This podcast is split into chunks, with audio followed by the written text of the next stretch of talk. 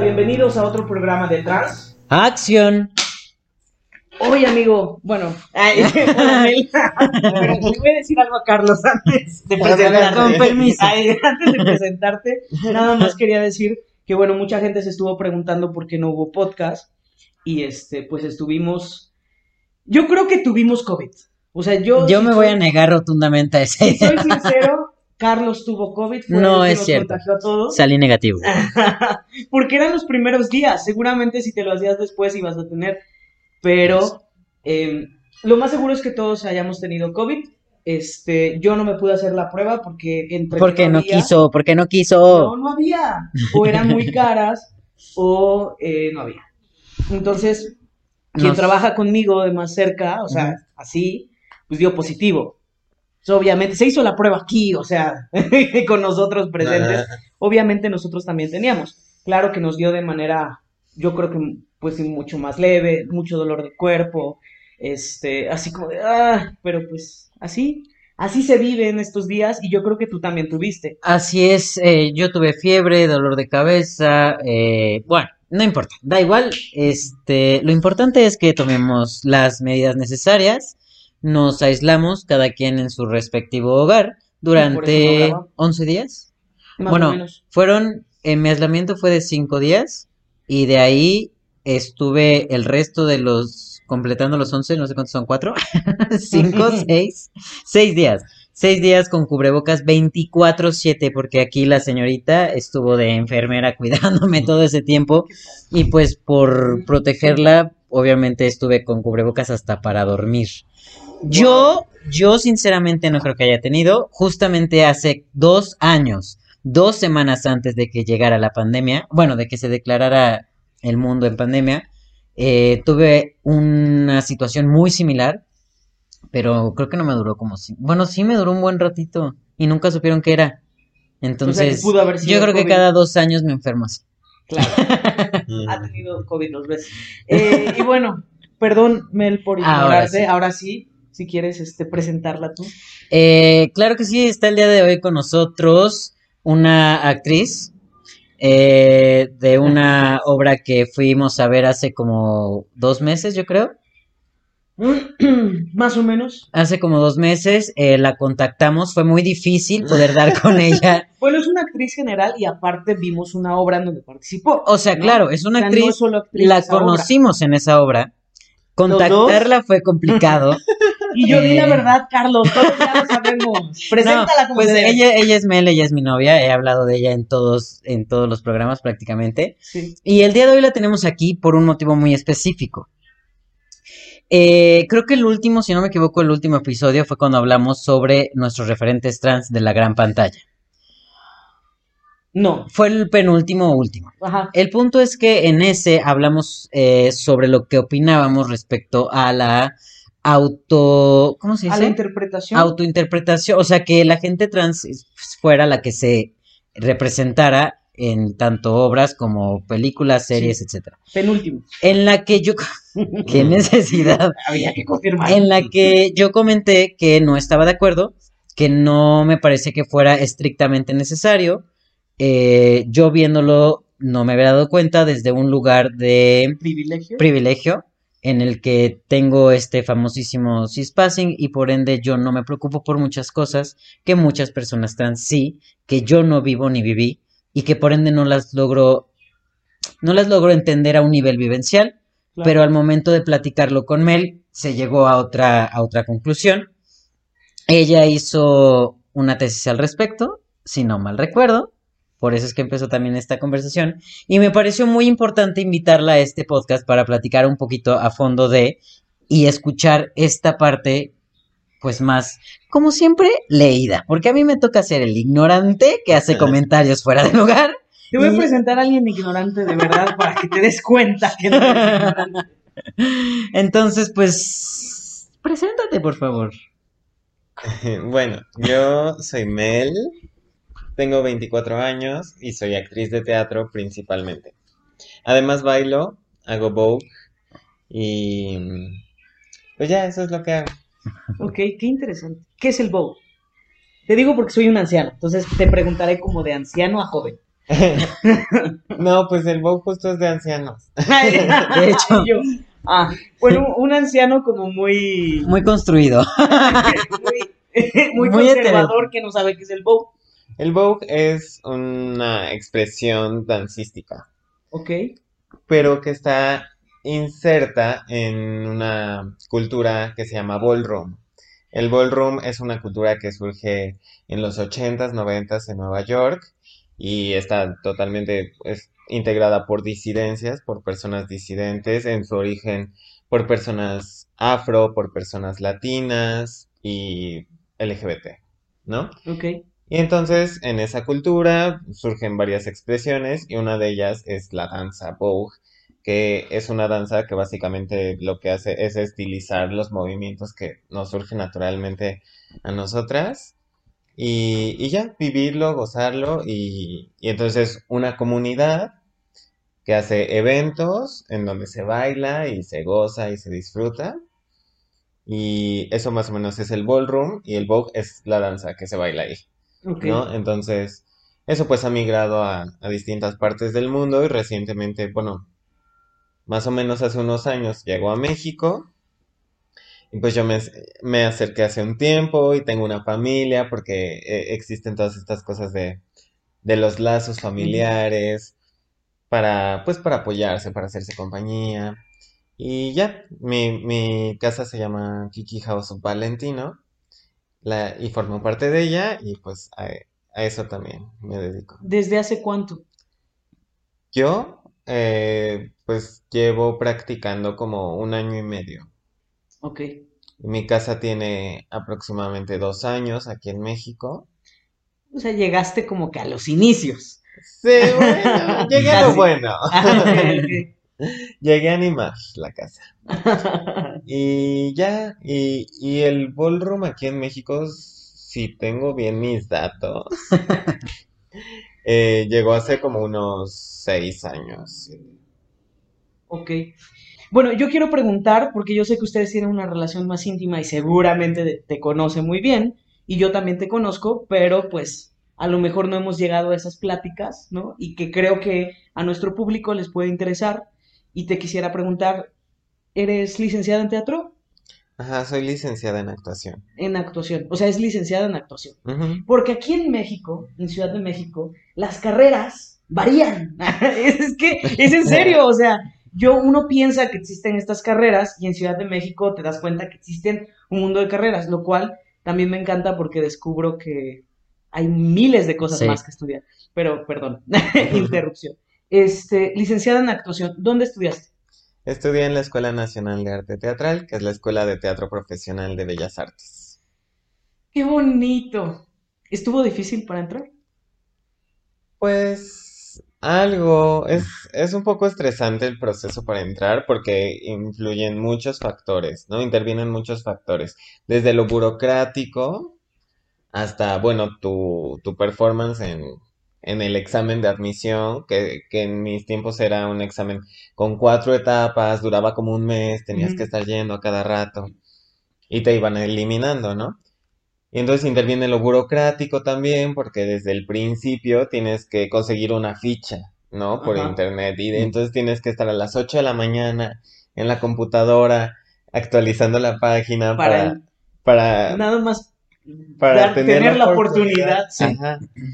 Entonces, también por eso digo que entra también eh, el factor de lo fortuito, ¿no? De, de la fortuna, porque necesitas un poco de suerte También. para tener, para saber. Véanme, denme Ajá. la oportunidad de que me vean. Ajá. Es como, ¿sabes qué? Yo eh, me quedé en la parte de la ficha cuando estaba en este tema de entrar a estudiar. Y, ¿sabes como que me sentí como en los conciertos estos muy, muy cabrones que a los cinco Ah, minutos sí. ya se acabaron los boletos? Eso pasa con la ENAT.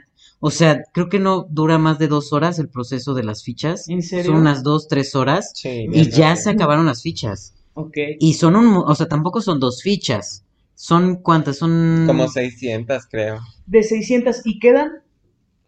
Pues creo que como 45. Ajá.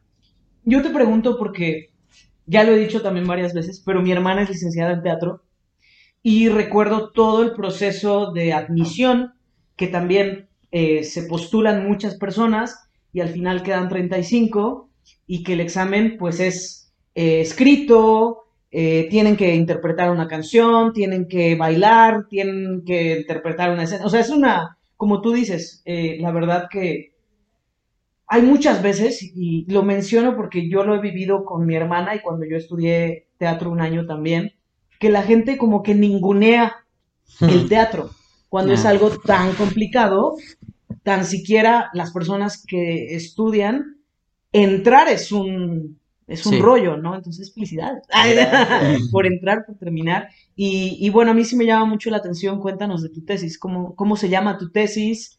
¿Qué, qué onda? Mi tesis. Y yo aquí, examen profesional nuevamente. Ah, no, todavía no me toca, entonces sí me ah, voy practicando. Ah, perdón mi tesina se llama El teatro como espacio para la deconstrucción del género, si me acuerdo bien. Porque ya la hice hace. Porque pandemia. sí, sí, sí. Y pues básicamente es una reflexión de mi paso por la Academia de Teatro como una estudiante trans, ¿no? Entonces, es una reflexión desde, o sea, mis bitácoras las saqué, de, las desempolvé y empecé a leer como todas las reflexiones que tenía. Obviamente, bueno, cuando eres trans, no sé si ustedes estén de acuerdo, mucha gente opina que solo pensamos en que somos trans todo el tiempo y que nuestro mundo gira en torno a eso. Pero bueno, es que es, no es que sea lo único que somos, pero es gran parte de lo que somos y todas nuestras experiencias están atravesadas por eso. Claro. ¿No? Entonces, evidentemente en, mis reflexiones, en mis eh, escritos, pues yo tenía muchos pensamientos acerca del género y como el teatro y la actuación, ¿no? O sea, entonces eso lo tenía escrito, lo desempolvé y empecé a hacer eso, una reflexión acerca de los escritos que tenía de los cuatro años que duró mi carrera, ¿no? Y pues cosas que fui descubriendo en la marcha, cosas que ahora creo, ¿no? Eh, y también de los aprendizajes que tuve, ¿no? De los aprendizajes y de los enfrentones que me di también con algunos maestros, porque, obviamente hay mucha transfobia en la academia, en cualquier academia actualmente, ¿no? Y en México.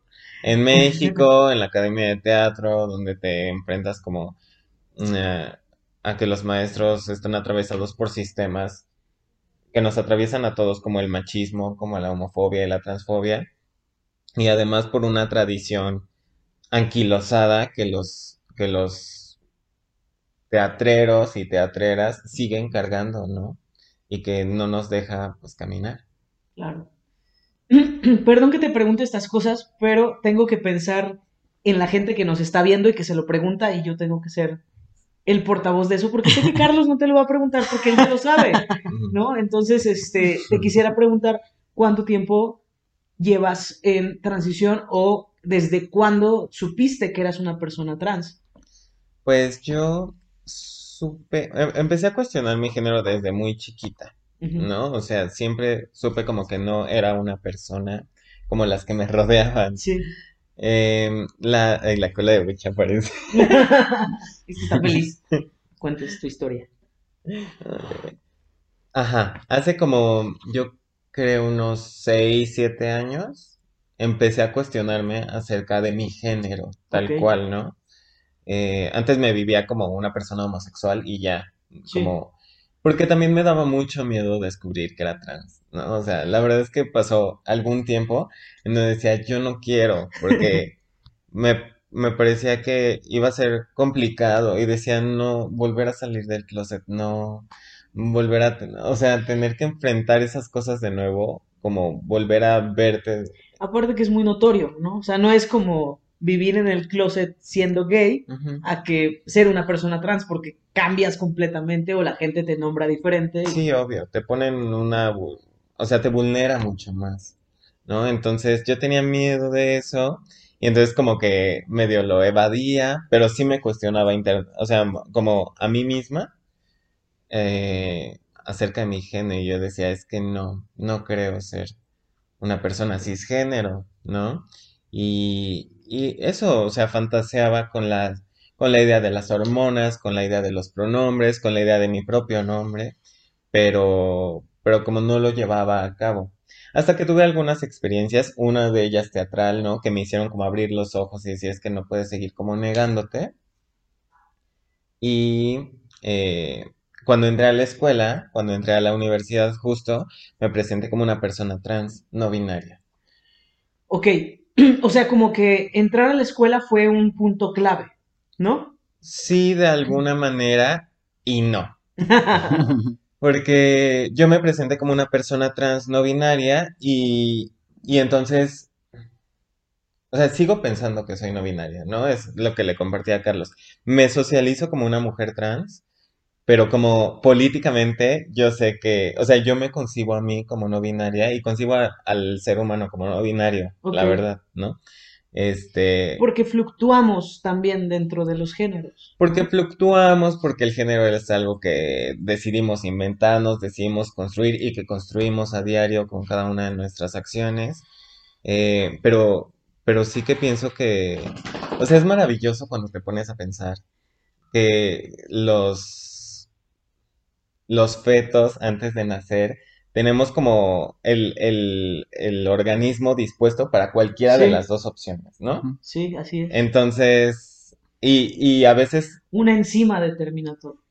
Ajá, y ni siquiera a veces, ¿no? O sea, Sí. tampoco la biología es binaria. Sí. Entonces, todas esas cosas a mí me parecen maravillosas y a mí me parece que los seres humanos somos mucho más que solo hombres o mujeres, ¿no? Sí me socializo como una mujer porque, eh, pues es más sencillo para todo. Para explicarles si tú es que. Ajá, Sí, sí, y porque evidentemente soy una figura transfemenina y me siento muy cómoda habitando eso, pero como en el fondo yo sé que todos somos no binarias, incluyéndome, ¿no? Al menos así lo veo hoy. Sí. Entonces, ajá, me presento como una, como una persona trans no binaria y en este afán de no molestar, de no incomodar y de ponerlo un poco más sencillo, eh, como dije, bueno, pueden referirse hacia mí como con cualquier pronombre, con el nombre de Mel, que es el nombre que ahora uso, o con este otro, que es el que antes usaba.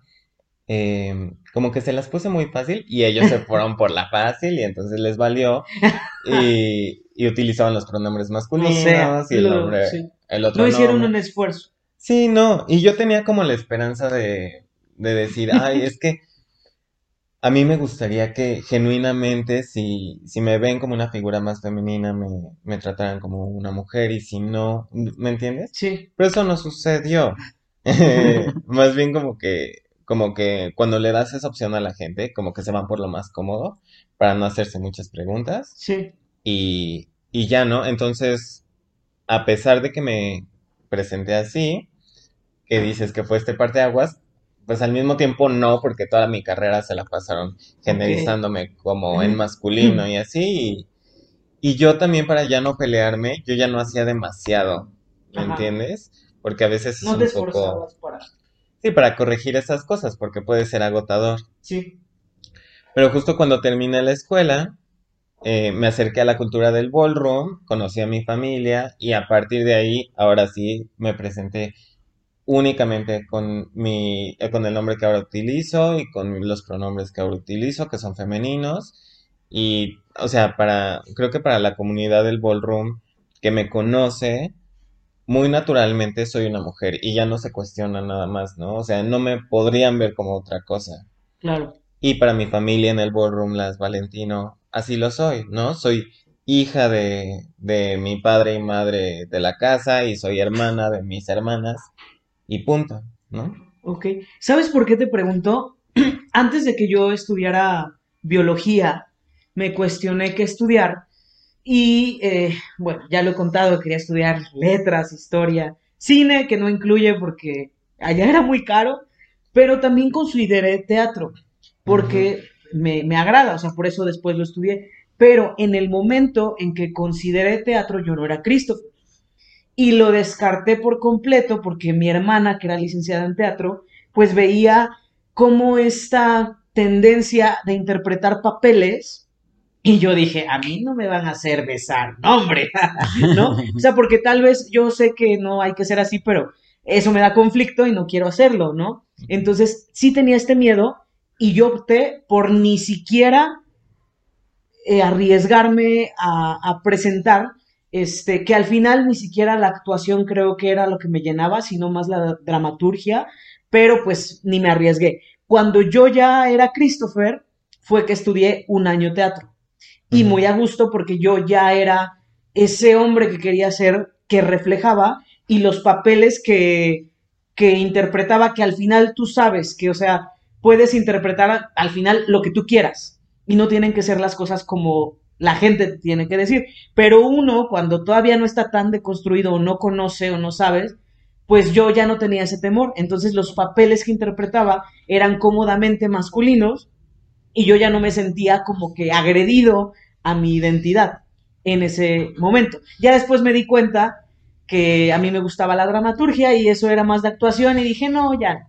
Pero, o sea, por eso te preguntaba, porque a veces, pues sí influye de cómo tú te sientes y cómo te, eh, pues cómo te tratan en la escuela o qué te permiten hacer o no hacer y tú que puedas explorar como pues en tu personaje, ¿no? O sea, yo quiero interpretar esto y que no te permitan, como este en Glee, que no dejaron interpretar a Rizzo, a Unique. Ajá, ah, claro. Este, y yo lo veía y yo sufría, porque a mí me pasó lo mismo en la secundaria cuando vi toda la obra de Vaselina mal interpretada, sin saberse las canciones, todo horrible, y yo pude haber sido Dani, pero nadie me iba a dejar ser Dani. Claro. Sí, fíjate que escuchando esa, esa historia, comparto completamente la experiencia. Y fue algo que a mí también me llegó a suceder. O sea, esta idea de estudiar actuación siempre estuvo en mí, pero este, esta situación de ponerte en un estado de incomodidad, buscando la comodidad de lo que te ofrece algo que te apasiona, es como muy es algo que te choca mucho, porque es decir, a mí me encanta hacer esto, quiero hacerlo, quiero interpretar, quiero subirme al escenario, quiero poder llevarme a otros lugares, pero saber que estás limitado, porque vivimos al final en una sociedad binaria, ¿no? En la que, pues yo estoy viendo una figura femenina y por ende tú solamente vas, a, representar figuras femeninas y se acabó la discusión, ¿no? Y yo sé que hay ya cosas muy nuevas, pero para la época de la que tú y yo somos, que son los noventas, estas cosas no existían. y la gente, en, nuestra época, o sea, hoy en día yo veo a mis, a mis sobrinos que tienen 20, 19, 18 años y ya está como muy de modita que en las escuelas hacen obras y ya hacen personajes contrarios al género asignado, etcétera. O sea, como que ya se experimenta más. Sí. Pero en nuestras épocas eso no se hacía. Yo fui que Leopatra en la primaria, fui este, no sé, o sea, ni me acuerdo qué tantas cosas hice. Déjame te digo, esa fue la ventaja de que fuera en una escuela de puras niñas, porque todos mis personajes fueron masculinos e interpreté a Dal Ramón. claro, pero eres como Sí. ¿No? Yo lo sé, ya después ya no pasó. En la secundaria tuve que interpretar a alguien donde yo no me sentía cómodo. Claro, y eso, eso también está, híjole, creo que está complicado, porque al final si es el lugar al que estás destinado o te quieres dirigir, cualquiera de las dos opciones, hay algo que te hace detenerte por esta sensación de no, no me voy a sentir cómodo. Porque no voy a hacer lo que yo quiero de la forma que yo quiero. Ahora, yo te voy a decir algo que solamente de lo que yo he visto. No es mi vivencia, es suya pero sí me tocó verla en una obra en la que tuvo ambos roles, ambos géneros, y a mí me pareció que hizo un trabajo excepcional, excepcional, excepcional, excepcional. Sí, así se dice. Excepcional. Excepcional. este. Y, y, neta ves.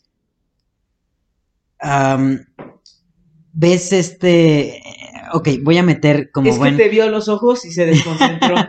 voy a, como buena persona con déficit de atención, voy a meter otra, otra pequeña. Otra idea. Sí, pequeñita, pequeñita. Yo le decía a Mel que a mí me cuesta, o sea, hay veces en las que cuando alguien me habla de su, una persona trans me habla de su pasado, en el que yo estoy consciente de que a nivel tiempo y espacio no vivían dentro de la transición, intento crear una imagen de cómo era esa situación, porque cuando a mí me cuentan cosas todo se va a la imagen, pura imagen. Entonces, mi cerebro, mi cerebro intenta hacer este lugar en el que te pone falda y, cabello largo, ¿no? No lo logro, no lo logro con Christopher, no lo logro con Mel. Qué bueno. O sea, está muy complicado. Pero lo más cercano que mi cerebro tiene para poner a, a Mel en esa época es a ese personaje que hizo, que me dice que ese personaje está muy lejano de ser ella, ¿no? Que era un, era un doctor este, o sea, súper misógino. Súper misógino y desagradable. Es mi único referente. es cuando me habla visualización. Me habla cuando me habla de su secundaria, yo me imagino al, al doctor y hasta siento como, como qué nefasta era. Pero sí siento como un qué nefasta era. Necesitas interpretar otro rol para sí, quitarle un sweetheart. para que bien. Pero ahora, de ahí viene esta pregunta. Eh, dentro de las cosas que me has contado, y yo no sé qué tanto se puede decir, y tú me dices, y si no, pues le cortamos, es qué tan complicado llegó a ser la parte de interpretar o de recibir personajes o de hacer ejercicios, porque al final yo sé, aunque no existe, que era lo que habíamos platicado en alguno de los podcasts, no existe un esta es la educación de actuación para mujeres y esta es la educación de actuación para hombres. Suerte. O sea, eso no existe. La, actuación es la actuación, pero sí existe esta necesidad dentro de los profesores, que yo lo he visto, de cuidar la masculinidad y cuidar la feminidad. Yo tenía un compañero, un compañero gay, que tiene ademanes femeninos y tenía un profesor que ahí estaba. Es que te escuchas gay, es que te ves gay. ¿Eres gay? Sí, profesor. Pues se te ve. Y en la escena tienes que ser camaleónico, tienes que, si te doy un personaje que es un bandido, no puedes moverte femenino, hmm. porque pues eso ya le quita lo bandido. Uno, nosotros decimos, pues mira, un ladrón puede ser ladrón hasta quimera, ¿no? Disfrazado de lo que quieras y en el género que quieras, ¿no? Pero dentro de esta idea súper retrógrada y binaria, existe este cuidado de ten cuidado cómo te mueves, párate derechita, o ponte más aquí, o sea, esas cosas se cuidan mucho. ¿Qué sucede en la vivencia de Mel cuando se presenta como una persona trans no binaria y es llevada a un binarismo masculino? Sí, pues, o sea, aunque tú dices que no existe como la escuela de actuación para hombres y la de mujeres, o sea, es algo que sí me sucedió, ¿no? En mi primer año de carrera, mi maestro, que era muy lindo y tenía muy buena intención, me decía, o sea, sí, pero tú dime si, si vas a ser hombre o vas a ser mujer, porque necesito saber si te educo como actor o como actriz. Y eso es algo que en ese entonces y ahora me parece, pues, insulso, ¿no? O sea, la verdad es que la actuación, no sé, o sea, va más allá del género, ¿no? Sí. Qué discreto. Va más allá del género. Lo que interpretamos es a la humanidad y todas las posibles emociones de la humanidad y las acciones de la humanidad. Hasta cuando en el teatro interpretamos animales o interpretamos alegorías del amor, al final estamos interpretando lo único que podemos aspirar a conocer, que es al ser humano, ¿no? Pero o sea, los maestros sí me ponían en esa posición. Y él fue gentil, pero los demás hubieron algunos que querían como retarme, ¿no? Entonces me retaban y me ponían a don Juan Tenorio y me ponían al hombre más hombre, ¿no? O sea... Para ver si tú podías desempeñar el papel. O... Ajá, para ver si podía desempeñar el papel. ¿Qué lo hice? ¿Qué lo logré? Lo logré. no, pero eh, pero la verdad es que la actuación, más allá de saber interpretar o saber pararte o saber representar, va más de ir encontrando como el caminito, ¿no? Hacia tu adentro y luego de regreso hacia tu afuera. Entonces, eso es algo muy personal que solo uno está descubriendo todo el tiempo. Y yo creo esta es una reflexión de Mariano Ruiz que él escribía en un artículo que leí. Si me hubieran puesto a experimentar con Cleopatra o con Julieta, a lo mejor para mí hubiera sido menos tortuoso y hubiera llegado al mismo resultado, ¿no? O sea, al final, si aprendes a actuar, aprendes a actuar y el oficio es el mismo para hombres, mujeres y no binarias. Pero Sí, está este afán en la academia como de probarte a ver si, si lo vas a lograr, si vas a poder dar esa masculinidad. Y yo creo que, eh, eh, y también él decía, ¿no? O sea, tal vez si me hubieran puesto estos personajes hiper femeninos, para mí hubiera sido más fácil luego encontrar el camino para la masculinidad, porque no son caminos opuestos, ¿no? Siempre es como ver hacia adentro y ver que yo soy capaz de todas las acciones de mis personajes, Sí, ¿no? sí, O sea, es muy importante como reconocerlo en el teatro. Si vas a interpretar a Otelo que asesina, tú tienes que reconocer que como ser humano eres capaz de asesinar en determinadas circunstancias. Y por lo tanto, por eso creo que somos todes no binarias, creo que somos capaces de toda la masculinidad y de toda la feminidad que habita en nosotros, ¿no? Entonces, al final de cuentas, es como el mismo camino, pero como tú decías, creo que sí es importante como el momento para, lo- para las personas que se, que se dedican a la actuación y que son trans, el momento en que empiezas como a entrenarte Descubrir. y a descubrirte y en qué punto de tu transición estás. ¿no? Porque si, si estudias a lo mejor y ya tienes un cispassing, a lo mejor no vas a tener esos conflictos. Sí.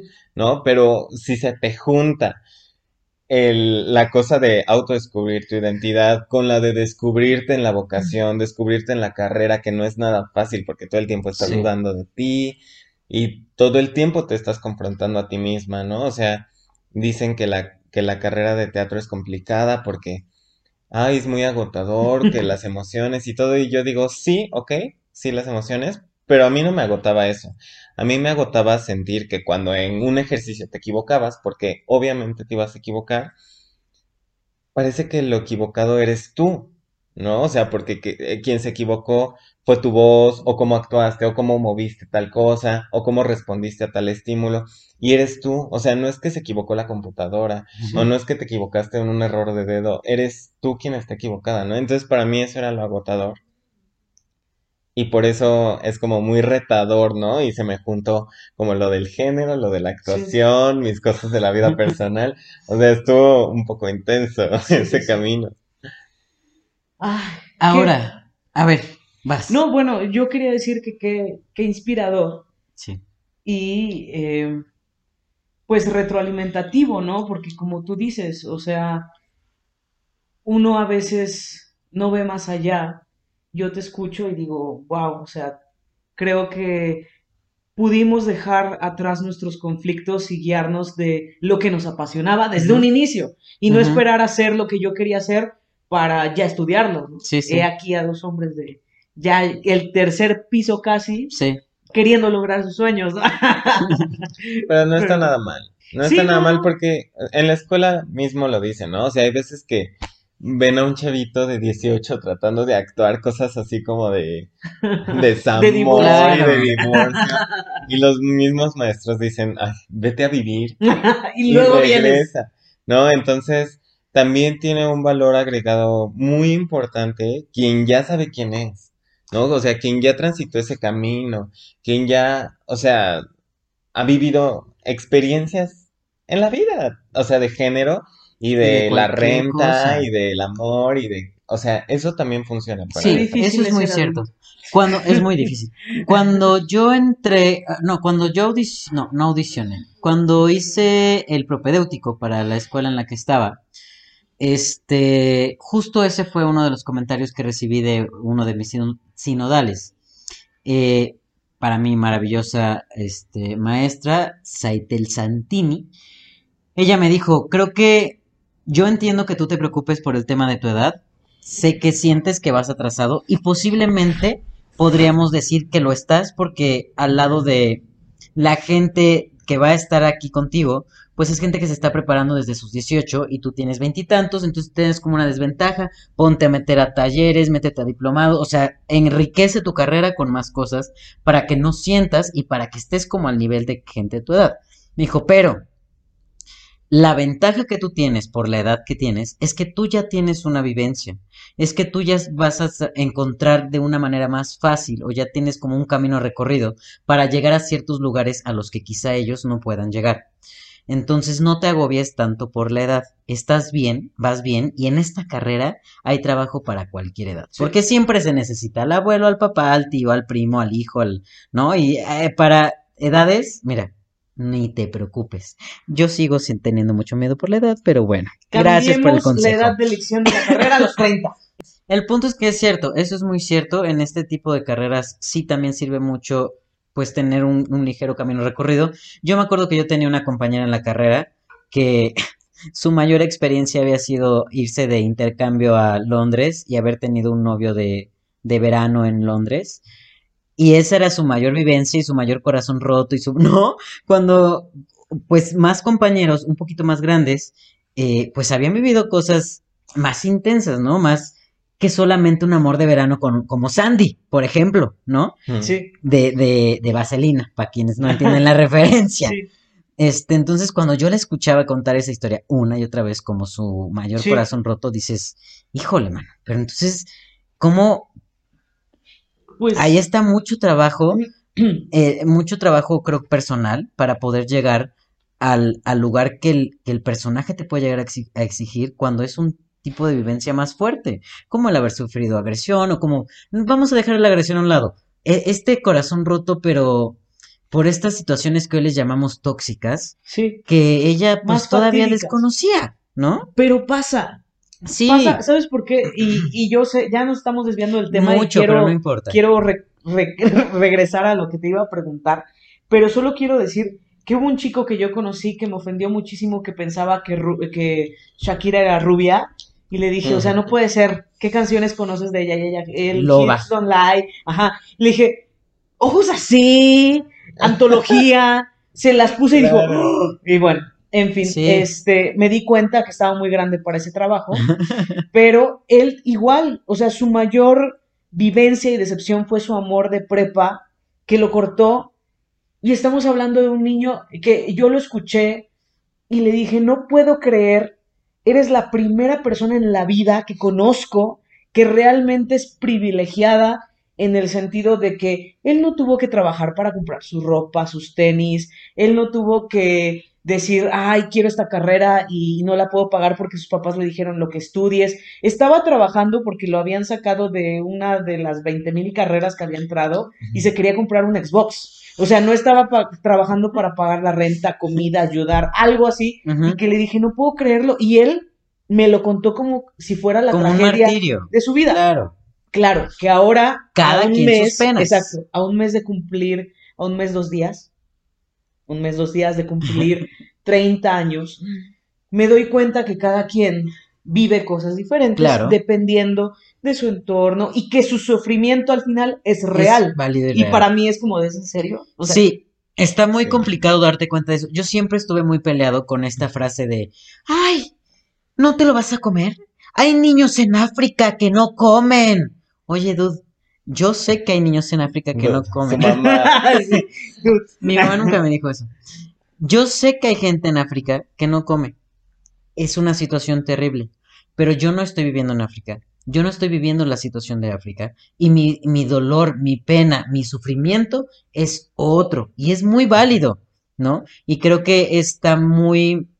Creo que es incorrecto el quitarle valor al sufrimiento de las sintiendo. personas porque exista uno más grande o uno más fuerte. Claro que me pasaba esto con esta ¿no? compañera. Yo, claro que yo decía, ay, qué ridícula. Pero luego decía, bueno, a su edad, mi sufrimiento era que nadie me volteaba a ver.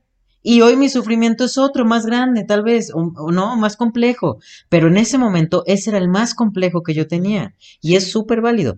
Ahora, no voy a permitir que nos desviemos porque quiero llegar al Sí. punto importante Sí, de... sí, sí, exacto. ¿Qué es lo que yo quería platicar? Bueno, yo sé, queríamos tenerte desde hace mucho, teníamos muchas ganas de que fueras invitada, pero bueno, el hecho de que estés aquí, y espero que no sea la primera vez, o sea, espero que estés en más Que no programas. sea la única.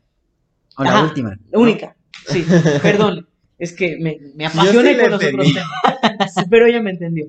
Eh, escuchaste nuestro podcast, porque lo escuchas, te lo agradecemos, mínimo una visualización si tenemos. Ay, y dijiste, a ver, estos dos hombres trans privilegiados en este mundo eh, en este país tan machista y ellos en su confort dicen que, Que no qué onda con eso de la interpretación de los personajes trans. Entonces, quiero escuchar, o sea, que me digas que estaba escuchando y dijiste, ¿qué? Es lo que quiero, o sea, quiero que me des tu debate. Tú, hoy, si eres privilegiada, porque muchas veces yo a mí me pasa, escucho podcast de gente que tiene más visualizaciones, obviamente suscriptores, que yo digo, quisiera estar ahí y decirle, a ver, a ver, ¿qué estás diciendo? ¿No? ¿O por qué dices eso? Vamos a debatir. ¿Qué dijiste? Ay, ¡Y sí se tronaron! No, a ver. Yo con lo que lo que recuerdo es que decían como que no había necesidad de que a fuerza fuera una Introducción de persona trans. 41 minutos. De que a fuerza fuera una persona trans quien se interpretara, porque entonces ¿dónde quedaba la actuación? Claro. Que cualquier La persona, la, la, la, la La ficción. interpretación. que cualquier persona podría interpretar a una persona trans y que hay gente que lo ha hecho con mucha dignidad. Y en todo eso yo estoy de acuerdo, ¿no? Ajá. O sea, el oficio de la actuación tiene esa virtud de, como te digo, o sea, poder interpretar todas las expresiones posibles de la humanidad. Sí. Y eso tiene una belleza muy grande, ¿no? Y Carlos me decía también, bueno, es que un, una actriz cisgénero que interprete a un hombre trans, también en su proceso de creación de personaje va a comprender perso- va a comprender a las personas trans de otra manera. Y yo digo, ok, sí. Pero, o sea, en el teatro y en el cine y en todas estas cosas que nos inventamos para representarnos, está como esa capa y esa esfera de lo ficcional, otra de lo artístico, otra de lo discursivo y otra de lo político, ¿no? Entonces, am, no solamente es el arte por el arte, es el arte en un contexto y el arte, pues, atravesado por todas las cosas que estamos viviendo ahorita, ¿no? Entonces, a mí algo que me parece importante de, concientizar es que los escenarios y estos espacios de escapara- de escaparate, ¿no? Como es la pantalla, como es un podcast, un micrófono, se nos ha negado a las personas trans históricamente por muchísimo tiempo, ¿no? O sea, desde que, desde que se inventó el teatro, habían personas segregadas de las expresiones del teatro y en el isabelino las mujeres estaban segregadas de ese, de la posibilidad de pisar un escenario, ¿no? Y así, y las personas trans es que siempre hemos sido como, hemos tenido esa barrera, ¿no? Para evitar un escenario eh, y que la gente nos vea. Nos hemos buscado nuestras maneras, ¿no?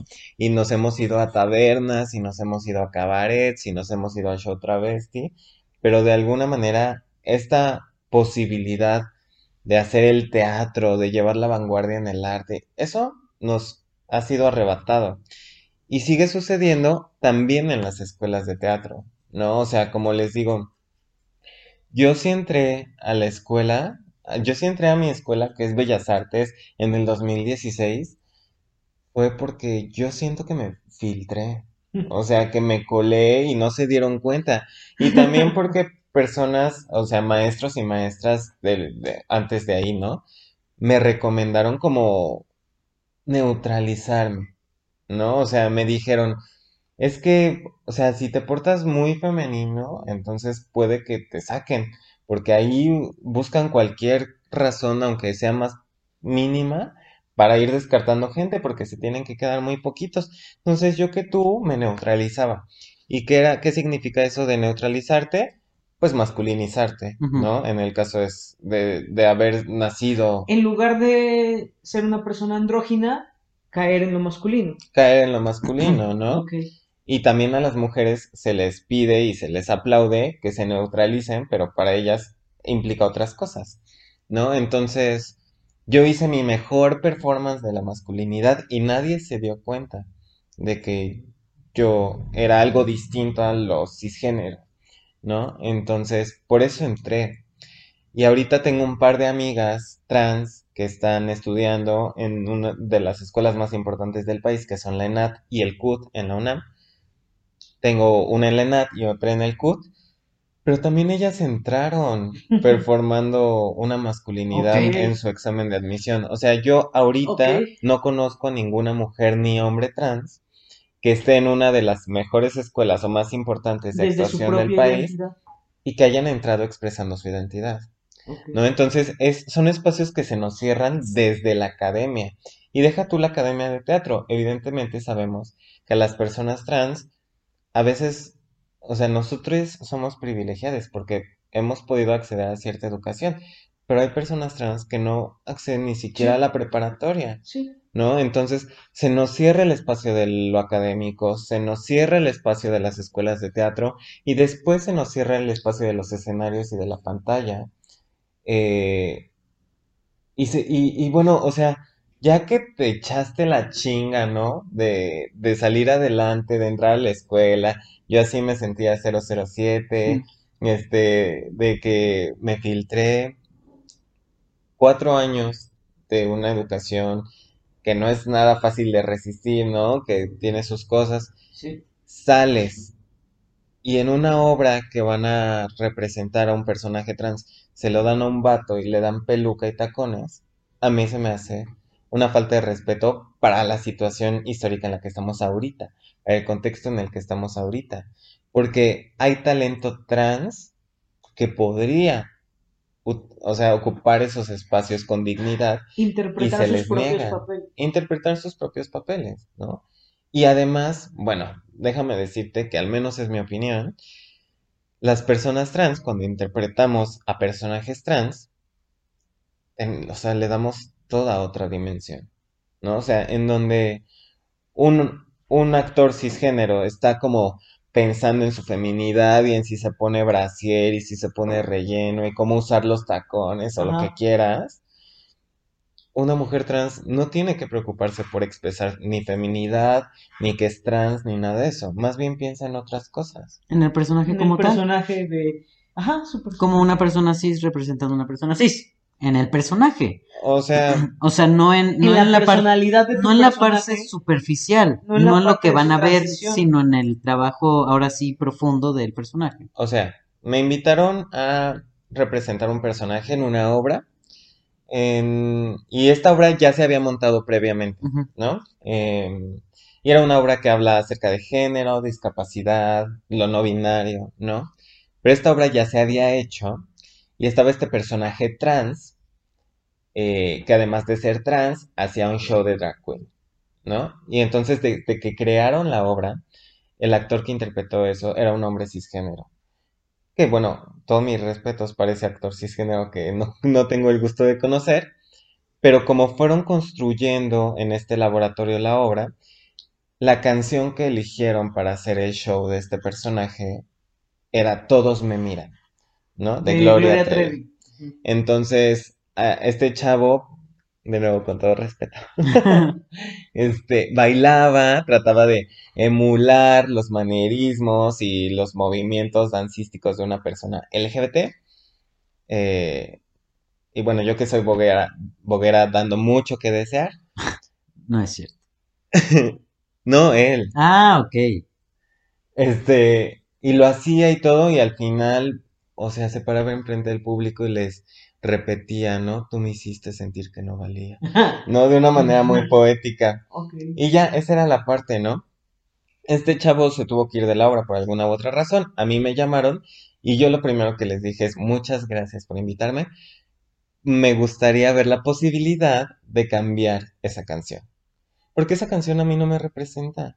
O sea, ustedes como que piensan que sí, que todos me miran y las mujeres trans, todas en, en absoluto lloramos, nos identificamos, sentimos que la noche ya no es oscura sino de lentejuelas, pero la verdad es que ya no es así, ¿no? Sí, O sea, claro, creo que las mujeres trans somos mucho más claro. que un himno de Gloria Trevi, ¿no? Entonces yo les dije, lo siento, pero me gustaría meter otra canción y entonces les propuse una canción de Liliana Felipe y Jesús Rodríguez, que son morras que yo admiro mucho y que hacen cabaret aquí en México, o sea que yo las admiro por, por ciertas razones y por su política y por su manera de ver la vida y de representarlo en el arte. Entonces yo conocí esa canción desde hace tiempo y ya había pensado en que quiero meterla, ¿no?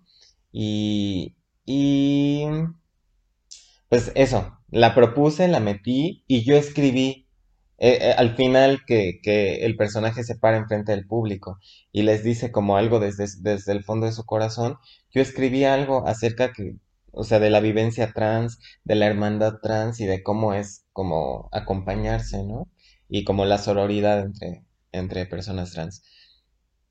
Y la verdad es que no es por echarme flores a mí misma, pero lo, o sea, mi reflexión es, las mujeres trans si adoptamos esos espacios de creación, podemos aportar mucho más de lo que normalmente se ve en la superficie.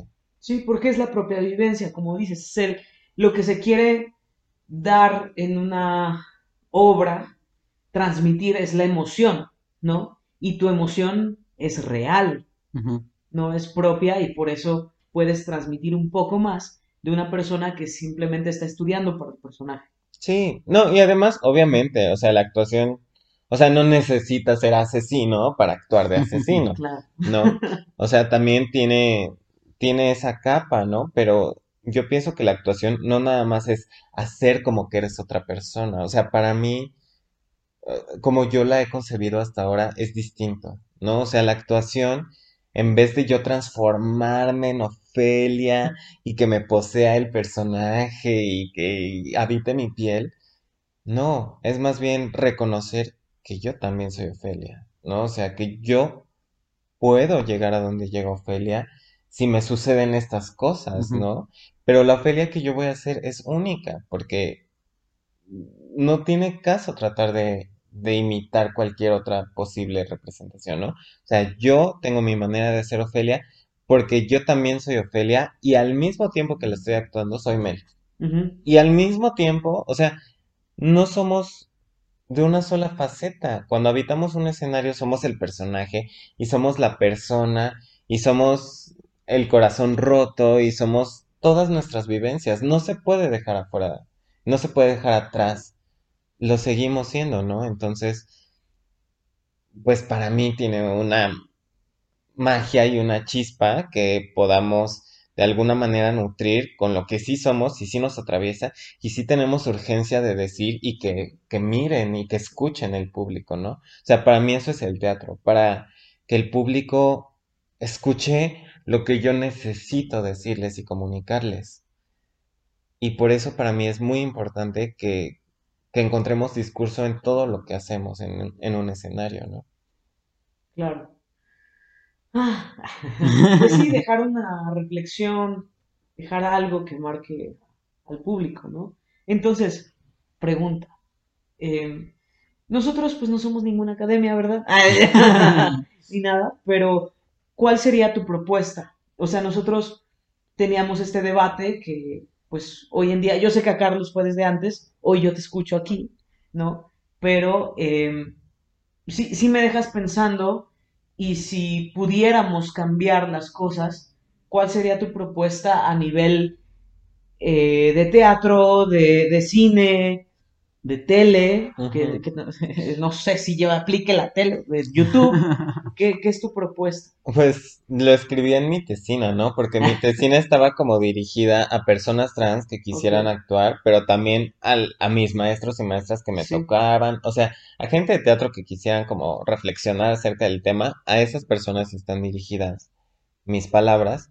Y es, para empezar, los maestros y maestras de las academias que se replanteen sus métodos de enseñanza y sus pedagogías, ¿no? O sea, eh, repensar lo binario, ¿no? Buscar otras posibilidades y evidentemente no están obligados a conocer todo se van a equivocar, pero entonces habría que mirar a sus alumnos tal cual como son y decir, ok, esto no lo conozco, pero puedo aprender también de ti, ¿no? O sea, tener esa humildad y saber que la enseñanza es una experiencia dialéctica en donde ellos aprenden de nosotros y nosotros de ellos, ¿no? Entonces, eso, a abrirse a nuevas pedagogías y abrirse a conocer a sus estudiantes tal cual como son, no tratar de encasillarlos, claro. ¿no? Eso para empezar. Luego, siguiendo con las personas que escriben las ficciones, ¿no? O sea, dramaturgos, guionistas, ¿no? O sea, que lo hagan con sensibilidad y con dignidad, que desde que está escribiendo el texto no lo hagan desde el cliché. De un incluyente no forzado. Claro, sí, o sea, desde el reconocer que las personas trans son tan humanas como cualquier otra persona y son muy complejas, ¿no? Y por lo tanto, eso, darles dignidad desde cómo están escritas. Y luego, siguiendo con los directores o directoras o las personas que castean, que sería que reflexionara acerca de cómo están eligiendo a sus elencos o a su casting, ¿no? O sea, yo creo que no están obligados a elegirlos de cierta manera o de otra, pero sí deberían reflexionar, porque para mí es sencillo eh, ponerle una peluca y unos tacones a este actor blanco para representar a, una mujer trans y no mejor me pongo a buscar a, a mujeres trans, ¿no? O porque en mis obras casualmente no hay personas morenas, ¿no? O sea, o porque sin darme cuenta, eh, o sea, ¿me entiendes? Creo que es algo que no hacen de mala fe todos, pero como que no se cuestionan, ¿no? Así como a veces hay, hay elencos muy blancos y así los directores como continúan con ese patrón. También hay elencos pues, de puras personas cis, ¿no? Y cuando hay un personaje trans, a lo mejor ni por la mente se les pasa buscar a una persona trans que la represente con dignidad, ¿no? Si no le hablan a su amigo, o yo qué sé. Entonces, creo que es eso.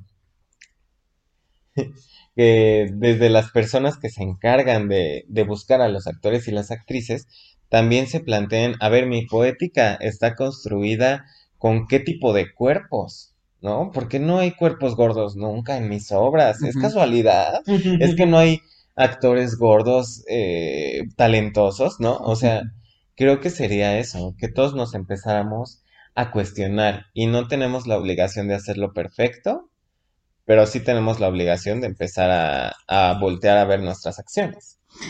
¿Sabes qué creo? creo que. Creo que cuando, cuando escribes o cuando piensas dirigir algo, a menos es algo que me ha pasado a mí dentro de mi fantasía, porque claramente no he dirigido ni escrito nada. Pronto, pronto. Pero es. Te imaginas como. Al final somos personas eh, llenas y construidas desde lo social y lo capitalista y los comerciales, las películas, todas estas cosas, ¿no? En donde nos muestran un mundo de fantasía perfecto, en donde todo es hegemónico. Por fin pude usar esa palabra. ¡Sí! en donde todo es hegemónico, todo es bello, todo es hermoso y eso es lo que quieres presentarle a la gente, ¿no? Entonces, cuando escribes o quieres dirigir algo, tienes en mente algo muy superficial, es decir, ya tienes imaginada a la persona que va a representar o ya tienes imaginado al personaje a nivel visual, pero no no lo llevas a este lugar de cómo veo al personaje a nivel representado, ¿no? Entonces, a la hora de hacer un casting, creo yo que eso es lo que sucede, que estás buscando lo que tu mente te dio visualmente cuando leíste, cuando escribiste cuando dijiste quiero, quiero dirigir esto. Entonces empieza el tema del casting y estás buscando específicas, estás buscando características específicas visuales. Y creo que ahí es cuando empieza el problema, que estamos buscando este lugar perfecto y bonito y precioso que comúnmente por, por la educación y este, por esas clases de cosas que tenemos al, al, a nivel de educación cerebro, que es algo que no elegimos, es algo que tenemos que trabajar para deconstruir, justo de ahí viene, es que todo es blanco, todo es guapo, todo es atractivo, todo es delgado, todo es musculoso, todo es este la curvita, todo es desde ahí. Y nunca alguien ha dicho, wow, o sea, olvídate tú, es más, veo el casting, entre comillas, veo a ciegas. Me voy a poner una venda y te quiero escuchar representar. ¿no? Voy a fingir que no te veo y solo quiero escuchar cómo lo representas y mi cerebro automáticamente va a hacer una imagen, no importa la imagen que haya aquí adentro, solo quiero que tú me des lo que yo quiero sentir cuando ve al personaje allá arriba en escena o cuando lo vea a través de la pantalla, porque tú eres quien va a llevar el mensaje a todos los demás y quiero que sientan lo que lo que lo que realmente ese personaje tiene que decir. Me quito la venda y podrá ser moreno, podrá ser gordo, podrá ser muy flaco, podrá ser muy fuerte, podrá ser feo estereotípicamente, podrá ser muy guapísimo estereotípicamente, o sea, podrá ser lo que sea, ¿no? Podrá ser incluso una persona no binaria, que yo te escuchaba, yo escuchaba a, no sé, a Alex, ¿no? O a Mariano, pero llevaste al personaje a donde necesitaba que lo llevaras. Sí, creo que si hicieran ese experimento en, en, una obra o en una película o en... No, no voy a decir series porque se me hace que eso es demasiado entretenimiento, pero en una película o en una obra creo que sería, habría un resultado bastante exquisito, porque ahí es donde encontrarías este, este lugar tan maravilloso del que hablamos que es el actuar, ¿no? Es el... Fíjate que yo también decía, ay, eso sería maravilloso. Entonces investigué y ya existe. Ok. ¿No? En algunas partes. No es una idea nueva, gracias por quitarme los créditos. en algunas partes del mundo se ha, se ha usado esto, que creo que se llama algo como blind casting o algo así, como casting a ciegas. Mm. Y sí, o sea, tiene que ver como con, con o sea, dejar de priorizar las características físicas o de género, de identitarias o de raza, bla, bla, bla, para buscar a los personajes. Aquí tengo el reloj, amigo. Y este, y sí, al final, o sea, tendría toda la potencia, o creo que puede tener toda la potencia, porque al final de cuentas, ¿quién dijo, a ver, por ejemplo, ¿quién dijo que Hamlet no es amanerado? Claro. No, o sea, eso me parece un absurdo, porque pues, Hamlet, discúlpame, pero era un chavito y era poeta. y se la pasaba sufriendo y se la pasaba lamentándose de una manera muy poetizada de todas las cosas que le sucedían, daba dos pasos y le salió una lágrima, ¿no? Entonces no, estaba, no estoy diciendo que a fuerza sea manerado, pero estoy diciendo que ¿por qué no? Claro. Porque no puede haber una interpretación así. Ajá. Claro, si era una persona sensible al final, yo creo que estaba muy, muy conectado con un lado femenino y masculino al mismo tiempo. No estaba llevado a este lugar social en donde soy hombre y por ende soy un macho rudo, pues si al final si era una persona sensible, estaba conectada con ambos, ambos aspectos de expresión. Pues sí. O no, pero ¿por qué no? pero ¿por qué cerrarte a la posibilidad? Claro. Ajá, ¿por qué cerrarte a la posibilidad? Si tal actor o actriz cumplen con ciertas características o pueden dar ciertas ciertas características actorales que te den lo que Hamlet necesita, pues ya está, ¿qué más quieres? Claro. ¿no? Pero es una cosa de cómo empezamos a ver también las ficciones como creadores y como público, ¿no? O sea, creo que esto que dices de cómo se ha construido una imagen y yo cuando hago un casting tengo en la mente esa imagen, bla, bla, bla, es muy cierta, ¿no? Porque hay una hegemonía que ha perdurado con los siglos y como les digo, los escenarios no nos han pertenecido durante mucho tiempo y entonces la idea que está en el imaginario de la gente es que una persona trans es como un hombre con peluca, porque así se nos ha representado en las películas, en las obras de teatro, hasta en las más bonitas y en las más entrenecedoras. Al final de cuentas, como que la gente en la vida real no termina de entender que una mujer trans es una mujer, porque pues es que tú ves que sale del escenario y se quita la peluca. Sale Jaime Camil. Sale Jaime Camil. En Hola, soy Eva. Una mujer sota, este que se iba a casar. O sea, no vi la novela. Vi esa escena y dije, o sea, no puede ser que hayas llegado a ese grado de mentira y que es Jaime Camil, ¿no? Pero bueno. Bueno, a mí no me toquen a Jaime Camil. No, o sea, qué buen maquillaje, porque sí lo fue, sí lo fue, o sea, yo, yo debo reconocer, el maquillaje fue maravilloso, pero... Pero no es eso una mujer trans, estoy de acuerdo. O sea, ni, ni una mujer trans es un hombre con peluca, ni un hombre trans es una chavita con el cabello corto. ¿No? Y que se pone vendas o que se tapa el busto. Mulan. Es, ya sabemos que Mulan no es Este, Bueno, eso podríamos platicarlo en otro podcast. no, o sea, digo porque siempre me atacan que digo que Mulan se venda. Eso, ese no es, eso no es definitivamente. Y creo que hasta que no conoces a un hombre o a una mujer trans, no entiendes lo que es, ¿no? Y, y te quedas con esa, esa idea que te están ofreciendo en los lugares a los que tú les confías tu educación. Donde tú tienes el acceso. Claro. Que es, que es a lo que quería compartirles.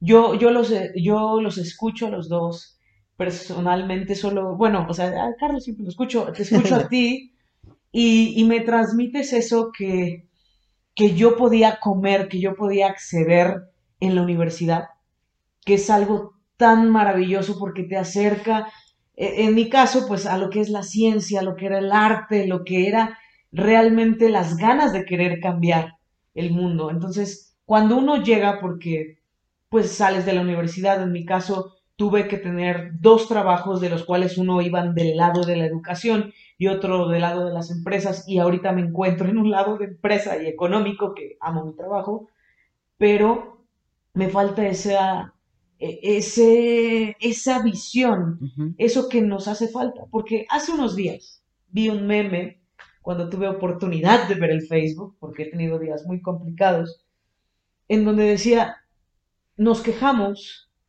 sobre precisamente lo que estamos hablando y nos damos cuenta que el problema no era Televisa, por decir, nosotros estamos en contra, bueno, yo lo he estado o de repente dices, ah, es que Televisa, es que la Rosa de Guadalupe, lo que quieras, y dices que Televisa, es que Televisa, y después te das cuenta que el problema no es Televisa, exacto, es lo que pide el público, lo básico. ¿Por qué tenemos a Eugenio Derbez en todos lados?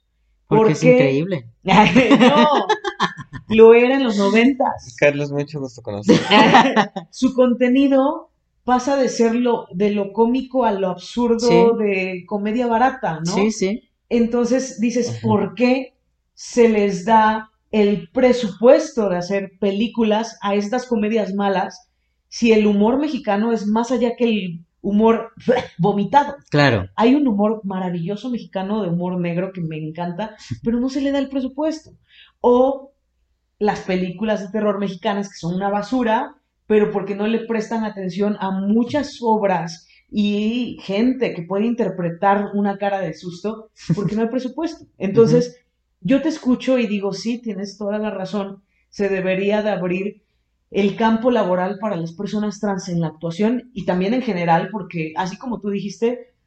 Em, hay talento de todo. Sí, y, y, lo que dices es que no se nos da la oportunidad y yo lo he compartido, o sea, yo vengo de Jalapa, Veracruz, y hubo un tiempo en que yo representé a 40 personas trans que no podían terminar la prepa, que no podían trabajar de cortar tela en cierto lugar porque no tenían certificado de primaria, secundaria y prepa, porque el gobierno decidió que aunque tú habías cambiado tu nombre en Ciudad de México, en Veracruz eso no era válido.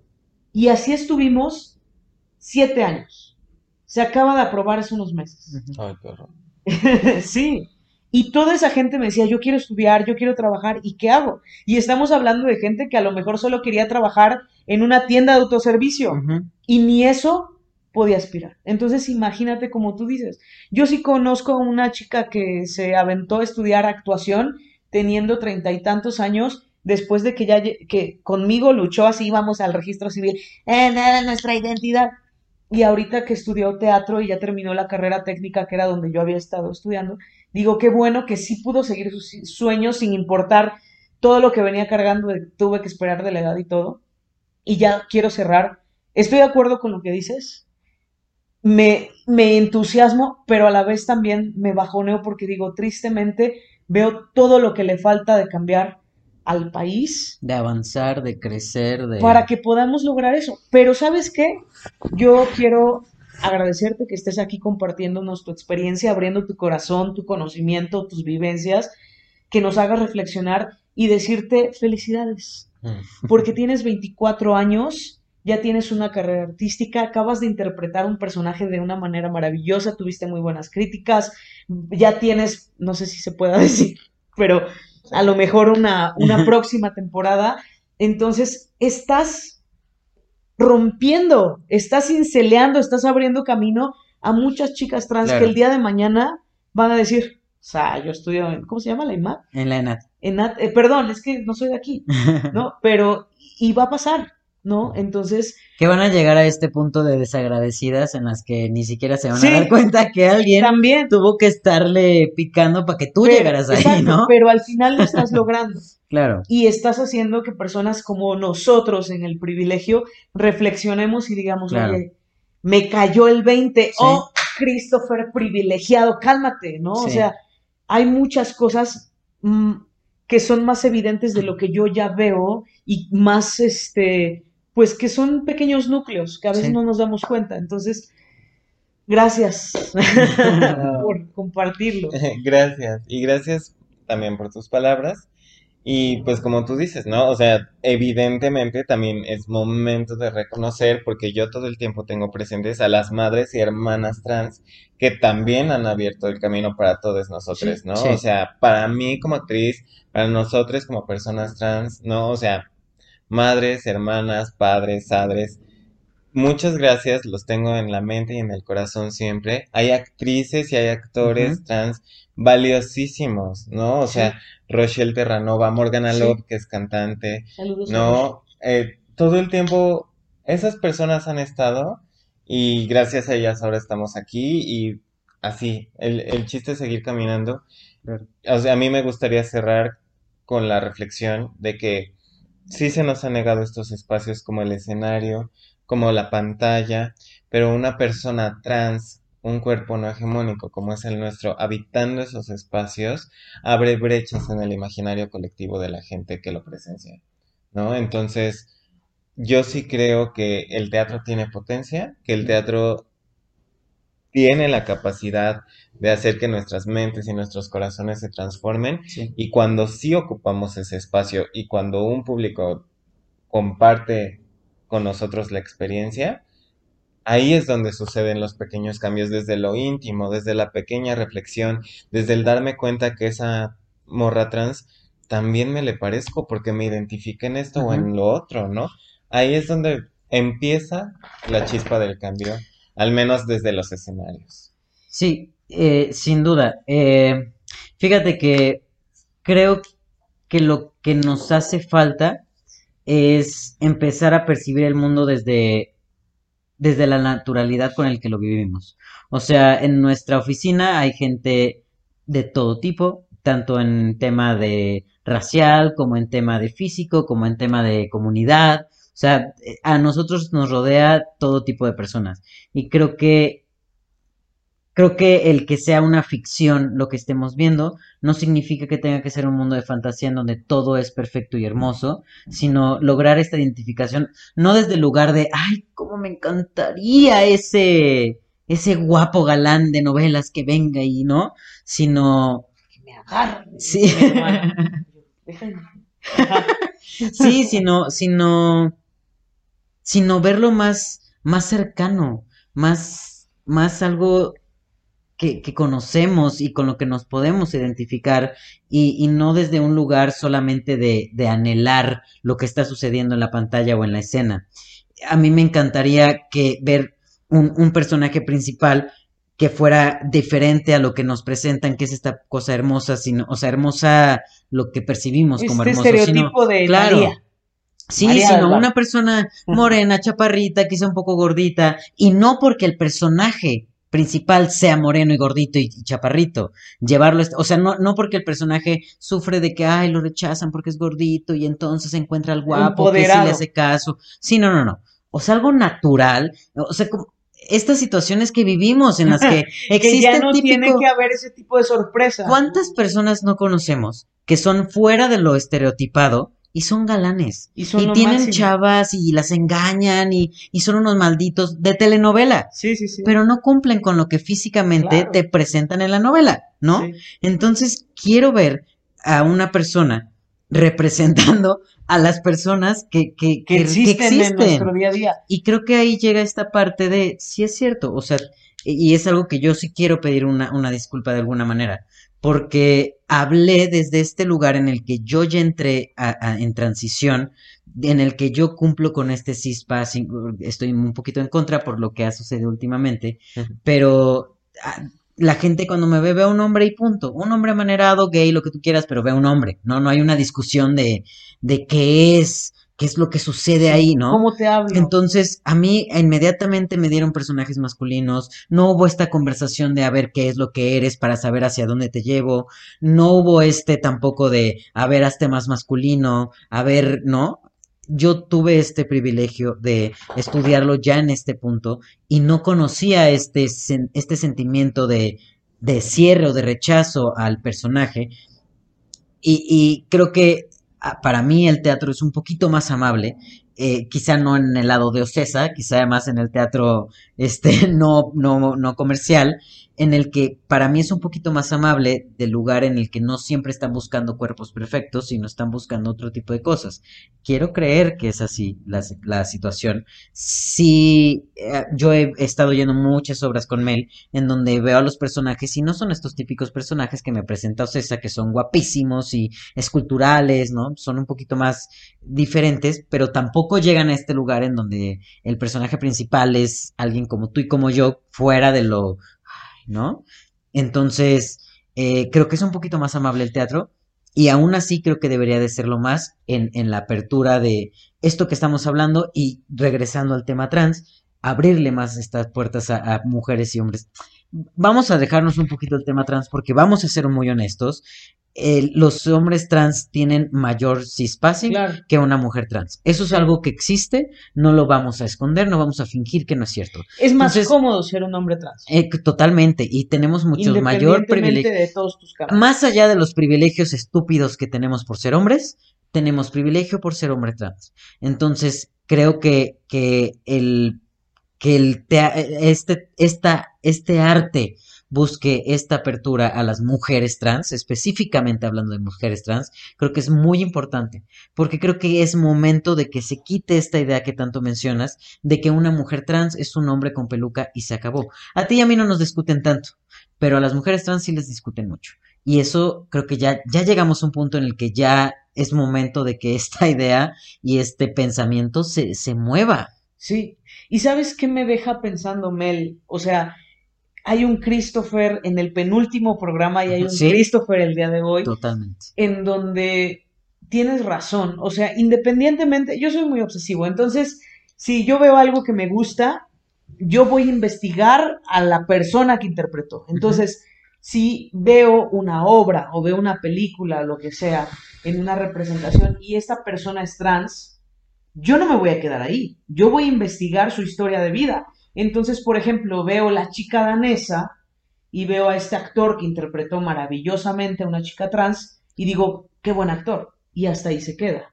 En cambio, si viera una película o una obra de teatro donde veo un personaje que aparte es trans, digo, ah, y me pongo a investigar su vida y ya genera una reflexión en mí de manera automática porque no estaba, tal vez estaba interpretando a otra persona, pero sí vivió algo similar y entonces a mí me genera un interés y como es una persona real, entonces el mensaje va más directo a mí que solamente la interpretación. Entonces creo que eso es muy bueno. Que haber bibliografía para todo el público estaría bueno, o sea, porque hay, hay algunos productos eh, televisivos que valen muchísimo la pena conocer, justo por eso, porque sí, sí tienen elencos trans y se siente toda una diferencia en cómo son interpretadas, ¿no? Una de ellas es, por ejemplo, Veneno, la serie de Veneno, está maravillosa y ahí vemos que las actrices que interpretan a, a Cristina, que era una mujer trans, son trans y lo hacen con una profundidad y con una sensibilidad que no podría cualquier otra persona, lo siento. Ellos lo hacen maravilloso y ni actrices eran antes de esa experiencia, pero lo hacen padrísimo, ¿no? Es un lugar genuino. Muy genuino. También está la serie de Pose, por si ah. no la han visto, te la recomiendo porque esa serie justo está inmersa en el contexto de la cultura del ballroom en Nueva York. Ok. Entonces, o sea, para... Son los inicios. Son los inicios, si quieren conocer acerca más de Vogue y todo eso, pues búsquenme en mis redes sociales. Pero además pueden ver Pose, eh, en donde las mujeres trans que, que son ahí representadas son también actrices trans, ¿no? Y una de ellas acaba de ganar un Globo de Oro maravillosa y está muy padre. Y también para, o sea, que es un documental, no es una serie, pero un documental que está en Netflix, se llama Disclosure, ser trans más allá de la pantalla, y justo reflexionan acerca de todas estas cosas de una manera histórica, de las personas que hacen cine y televisión, y televisión. Ahí están las, las... ¿Sale esta actriz de Orange is the New Black? Ajá. Sí. Es en donde, en donde comentaban que, pues sí, yo como actriz trans solo he tenido papeles de prostituta y de prostituta y de prostituta y siempre de prostituta. Sí. Ok. Entonces, bueno, esas para empezar, se las recomiendo. Ya cualquier cosa, ahí les tengo más recomendaciones después. Ok. No, pues muchísimas gracias. Sí, muchas gracias por haberte, eh, por haberte abierto el espacio, por haber abierto la, la, la oportunidad de estar aquí, de sacarnos de este lugar en el que estábamos, no por tienen que pensar diferente, sino abrirnos un poco más el panorama, que creo que es lo importante. Yo podría seguir en, la, en el mismo pensamiento, pero creo que sería, sería absurdo, sería como, como ponerme a, o sea, como cuando discuten, perdón, las personas pro vida que les das un excelente argumento natural y genuino y siguen en su papel por el simple hecho de seguir en su papel, creo que sería absurdo de nuestra parte decir, no, bueno, pero la ficción es ficción. Cuando me estás ofreciendo un, un panorama bastante claro y, y, Sí. y congruente con lo que nosotros estamos Y llevando a Creo la que. Mel dijo algo que, que me, o sea, que fue muy específica en donde dijo, ahorita. Sí, claro. O sea, dice, ahorita lo necesitamos. Y- Sí. Y, a mí me genera esa reflexión de que si yo veo un personaje trans interpretado por una persona trans, pues puedo buscar y entonces ya me genera mayor empatía y sensibilidad. Tal vez más adelante podamos Claro. tener eso de lo que regresábamos a la interpretación de que esa persona logró transmitirte lo que tenía que transmitirte sin eso. Sin Pero pues ahorita trans. necesitamos aprender mucho. ¿no? Sí, sí, sí, sí. Entonces, y al final este podcast es eso, es, es amor por querer transmitir y por decir, a ver, ¿qué tenemos que, que, que ver? ¿De qué tenemos que hablar? Y siempre estamos abiertos al diálogo porque sabemos, y estaríamos muy mal si no lo supiéramos, que no tenemos la razón en todo, Claro. que no somos, ¿cómo se dice? Que somos como todo, o sea, no, de que sabemos la verdad absoluta Claro. de todo, porque la verdad absoluta no existe. No, y además que somos personas que seguimos en deconstrucción, ¿no? Exacto. Que seguimos erra, o sea, somos personas que nos consideramos en proceso de construcción. Eh, para mí, y se los, se los digo, y no porque sea mi novia, para mí Mel es una de las personas más deconstruidas que conozco. La, la concibo desde un lugar muy, muy eh, interesante e intelectual a nivel ah, emocional, espiritual y mental que te lleva a un lugar, cuando platicas con ella, de verdad te lleva a un lugar muy distinto. Ya, bésense. Ah, no es cierto, perdón. Y, sin- Ah, y ella, y ella sin, sin buscar cam- hacerte cambiar, sin este, te quiero hacer cambiar, Claro. te lleva a ese lugar de cambiar y de abrirte, claro. Y te lleva porque lo entiendes y porque tiene esta claridad que no todo el mundo tiene. Entonces es una persona bastante interesante de platicar y por eso posiblemente estés más tiempo aquí, porque Ojalá. ya que ya que se prestó, vamos a aprovechar muchas otras veces. A un podcast de historias de terror. Sí, Ah. Porque a mí me encantan esos. No me sé historias de terror, pero investigo. O yo escucho y me espanto y ya. Agendado, agendado. Hago cara de susto, dice, porque soy actriz. Ah, pues febrero, en un Febrero mes es con el dos mes días. del amor. No, es mi cumpleaños y tengo derecho a tema libre. Podemos Sí, meter. claro que sí. Este, Ahora resulta que hay regalos en el podcast. ¡Claro! Te invitamos, no te preocupes. Ya tú elegirás en tu cumpleaños tu elección libre. Ya. Ok, la voy a empezar a pensar. Ok. Ok, pues muchísimas gracias una vez más por haber estado aquí, eh, amigo mío, muchas gracias. Para antes de irnos, Redes quisiera sociales. preguntarte, Mel, ¿cómo podemos encontrarte en tus redes sociales? Estoy como arroba mel-fonti en Instagram y en Twitter. Y nada más. Y pues sí, Facebook, pero casi no entro. Ok, entonces nada más ahí. Amigo, Yo tristemente tengo una nueva red social, pero estoy en Facebook como Christopher Juárez Reyes con doble H. Estoy en YouTube como Christopher Juárez Reyes. Estoy en Instagram como arroba soy Christopher JR. Y mi nueva red social por, Por presión, presión social, social. Más presión social que nada. Y no he subido tanto contenido, pero síganme. Estoy como arroba soy Christopher FTM Trans en TikTok.